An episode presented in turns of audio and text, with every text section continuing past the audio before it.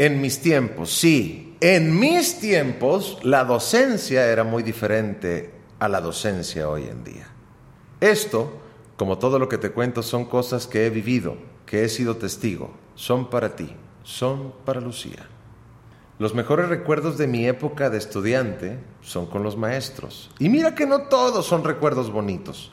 Alguna vez una maestra me pegó con un pedazo de madera de un banco que se había roto, que se convirtió en su mejor amenaza y para nosotros el peor castigo que pudiera haber y eso era lo de menos. Algunas veces te agarraban de la patilla y te decían, siéntese canijo muchacho, pero la verdad es que no pegaban por pegar, era porque pues te lo merecías. Ahora, que quede claro que no estoy defendiendo al maltrato infantil, no. Lo que pasa es que si digo que la docencia era muy diferente a hoy en día, no es por otra cosa, sino que nosotros éramos otro tipo de alumnos. Si tú llegabas y le decías a tu mamá o a tu papá, es que me regañó la maestra o me castigó, lo primero que te contestaban era, pues ¿qué hiciste niño?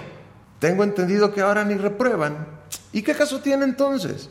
Los maestros en aquellos tiempos, y mira que a mí me tocó lo último de esa etapa, era un símbolo de sabiduría y respeto, tanto para los padres como para los alumnos. Hoy más bien parece que están a nuestro servicio y así es muy difícil que el profesor pueda lograr su cometido de forjar al alumnado.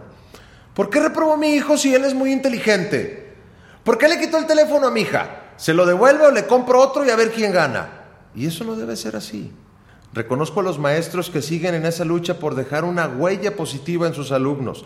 Reconozco a los maestros que realmente cumplen con su vocación de enseñar.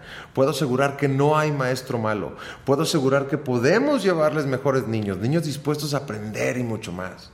Yo siempre he dicho que una de las cosas a las que me hubiera gustado dedicarme sería precisamente a la docencia. Pues yo le debo mucho a mis maestros de mi vida escolar. Me enseñaron a leer, desde las primeras sílabas en la primaria hasta en la preparatoria que me recomendaban un buen libro que me permitía descubrir historia, poesía, novela y muchas cosas más.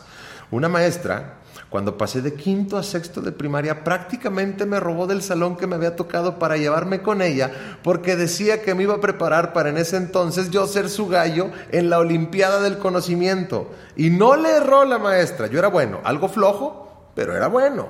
Y así tengo muchos ejemplos. Todos tenemos recuerdos con maestros, buenos o malos, pero recuerdos. Y créeme que si le piensan un poco, son más los recuerdos buenos. El maestro siempre será parte de nuestra historia, de nuestra vida, y están por todos lados representados. ¿Quién nos recuerda, por ejemplo, al profesor Girafales, a la maestra Jimena, al profesor Skinner, a la maestra Canuta, a Cantinflas como el profe, al profesor Pilocho con Pipo y hasta Laurita Garza, hombre, la maestra de la escuela, hasta las cantan en los corridos, están por todos lados representados. Mi homenaje a todos los maestros de México y tú hazles honor y sé buen alumno o un padre bueno que les diga la importancia de estas personas en su vida. Tu abuelo fue maestro, Lucía, y siempre imagino que fue un gran maestro.